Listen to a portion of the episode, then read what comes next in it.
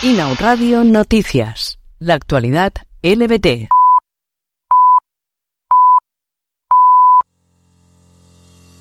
El mural dedicado a la futbolista Alexia Putellas en Barcelona ha sido vandalizado con insultos homófobos y misóginos.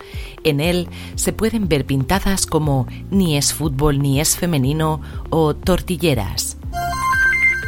Bella Ramsey, a quien conocemos por sus papeles como Liana Mormon en Juego de Tronos o Ellie en el nuevo éxito de HBO de Last of Us, ha salido del armario como persona no binaria de género fluido. En una entrevista para The New York Times ha declarado que el género no es algo que le guste especialmente.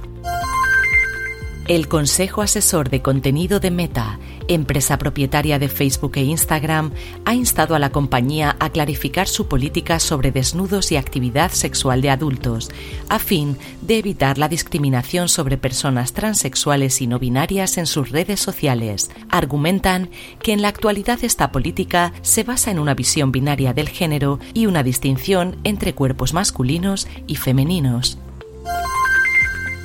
La Asociación Roja Directa Andalucía tiene previsto inaugurar esta primavera una casa de acogida en el campo de Gibraltar para miembros del colectivo LGBT, víctimas de violencia y discriminación. Esta iniciativa ha surgido ante el aumento de agresiones homófobas y delitos de odio. El secretario de Estado de Seguridad Pública de Piauí, en Brasil, ha anunciado la creación de una coordinadora para proteger a la población LGBT. El organismo será responsable del protocolo de atención a los casos de violencia contra el colectivo y tratará también temas como la identificación civil. La edición crítica del diario de Ana Frank rompe con la censura de la primera publicación y deja entrever que su protagonista tuvo fantasías lésbicas durante su adolescencia, aunque ninguna de ellas llegó a materializarse en un verdadero romance.